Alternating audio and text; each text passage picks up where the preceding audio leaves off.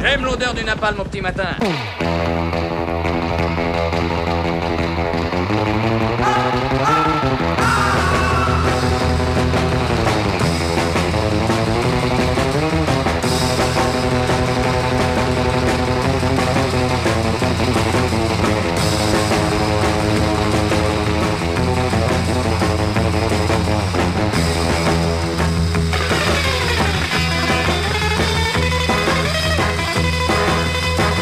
Amis pirates, chers auditeurs, bonsoir et bienvenue à Pavillon Noir, la libre chronique du lieutenant Sturm. J'avais prévu, je l'avais même d'ailleurs annoncé dans une émission précédente, après avoir navigué pendant un moment sur d'autres mers et d'autres pavillons, de faire, pour la fin d'année, une chronique euh, en forme de bilan offensif. Elle aura bien lieu, rassurez-vous, mais la brûlante actualité conflictuelle de ces derniers jours m'oblige à prendre ce soir le micro pour, euh, pour une exhortation combative.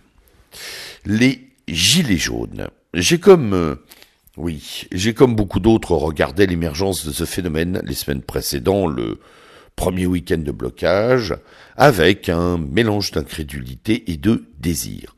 Amusé, bien sûr, de voir ces gilets jaunes fleurir sur les pare-brises, euh, et ayant, comme d'habitude, ce petit neurone qui dit « et si ça prenait ?» Et j'ai peu à peu compris qu'il y avait, d'ailleurs comme d'autres, beaucoup de colère là-dessous, une immense colère. Et avec d'autres aussi, j'ai rapidement fait le choix de m'inscrire dans la démarche d'aller sur le terrain participer aux actions. Éthique révolutionnaire oblige, il ne faut pas rater ça. Et je n'ai pas communiqué sur ce fait. L'idée euh, n'était pas de retenir une quelconque forme de communication pour prendre le temps de, de jauger de la capacité du mouvement des Gilets jaunes à se mobiliser. Non, l'idée était vraiment de, plutôt de respecter les paramètres du mouvement, à savoir pas d'étiquette, pas de récupération. Et ce mot d'ordre m'a paru, je dois vous le dire, être l'une des choses les plus intelligentes qui aient été lancées ces dernières années. Enfin, un mouvement euh, populaire au sens premier du terme, pas un truc catégoriel ou parapolitique. Invalider euh, les syndicats pourris, les partis d'opposition moisis, agir de manière autonome. Voilà quelque chose de plaisant, de novateur, euh, je dirais même de libérateur. Pendant des années, vous le savez, avec le mouvement d'action sociale, le MAS, nous avons propagé cette nécessité, l'autonomie populaire. Pendant des années, nous avons poussé cette logique également, qui est celle de la dénonciation du vol permanent par l'État oligarchique des ressources des Français. Hier, euh, Macron a lancé cette expression incroyable, il n'y a pas de finances magiques, a-t-il dit. Bien sûr que non, il n'y a qu'un racket, un gigantesque racket destiné à financer les parasites d'en haut et ceux d'en bas, les parvenus et les nouveaux venus. Voilà les nantis de ce pays. J'ai depuis euh, des années, vous le savez, expliqué qu'une nouvelle militance ne pouvait prendre forme, souche et corps qu'en se projetant non pas dans des mouvements, non pas dans des groupes, mais dans le peuple, au milieu de ses souffrances, de ses doutes, de sa rage. On ne choisit pas son peuple, on vit avec lui, on lutte avec lui, pour lui. Il y a quelques années, j'en parlais je crois, en 2014, à la tribune du Congrès européen du GUD. Je vous livre ici quelques lignes de mon allocution, non pas euh, pour euh, faire plaisir à mon ego, mais parce qu'elles sonnent et résonnent encore d'une actualité que je crois tout à fait pleine. Euh, je lis. Ces oubliés des territoires périphériques, délaissés par les structures étatiques mais écrasés par la fiscalité et les mesures vexatoires, se trouvent et se retrouvent dans l'obligation euh, de trouver des solutions par eux-mêmes et font émerger de nouveaux modes d'organisation qui débouchent sur des formes de reprise de pouvoir, de souveraineté. Ne pas les voir, c'est passer à côté d'un levier de combat, ne pas s'engager avec nos compatriotes dans ce processus, c'est manquer d'esprit révolutionnaire et surtout passer à côté d'une occasion historique de diffuser nos idées. Je ne retire pas un mot de ce que je disais il y a quatre ans. Et je ne joue pas là la mouche du coche. Ce serait trop facile. Non, j'ai simplement observé euh, que dans nos milieux, ces derniers jours, à propos des gilets jaunes, le même euh, scepticisme, cette même morgue et ce même dédain, dédain pardon, que je regrettais déjà en le dénonçant il y a quatre ans. Je le connais, ce système. Je connais la récurrence de ce scepticisme. J'en sais les causes. Hélas, tous les milieux sont sclérosants. On y cultive un élitisme hors sol, le privilège de classe mais sans classe. C'est pour cela que, d'ailleurs, j'ai choisi ces derniers jours le silence et l'action. Justement, pour éviter cet éternel piège à con, de la critique perçue comme du mépris ou de l'engagement vu comme une extase populiste. Je crois que le mieux est toujours d'aller voir, de participer, pour très humblement ensuite ressentir et constater. J'ai donc été sur les barrages, comme tant d'autres euh, parmi vous. Euh, j'ai participé à des actions, j'y ai vu toute la détermination, la colère, la fatigue, la lassitude d'un peuple qui ressent qu'il joue là quelque chose de sa survie. J'avoue n'avoir jamais vu pratiquement une telle détermination. surtout chez des gens qui n'ont aucune obédience, accointance, appartenance.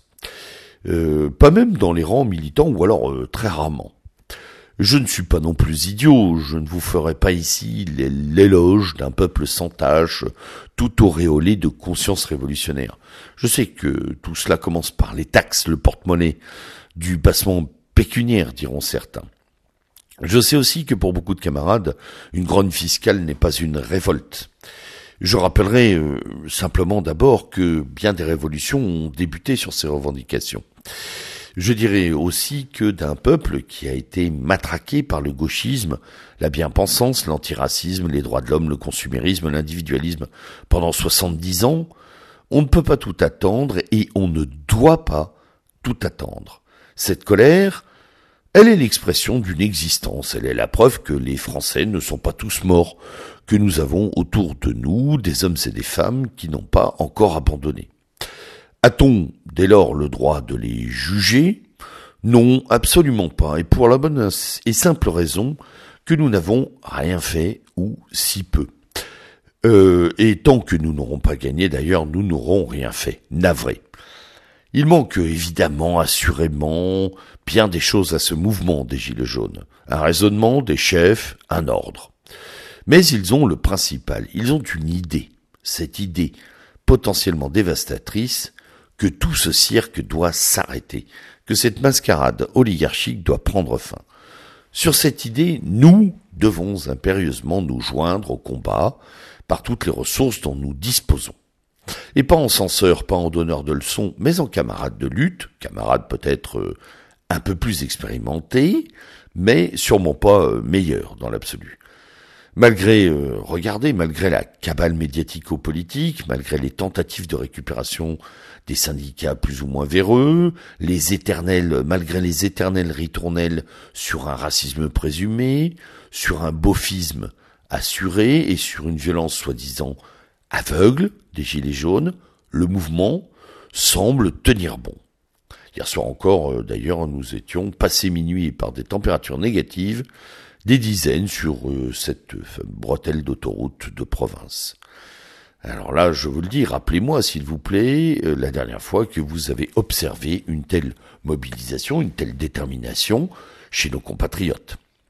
Alors bien sûr, bloquer les voitures n'est probablement pas le meilleur acte d'empathie avec ceux qui ne se sont pas euh, engagés, pas encore.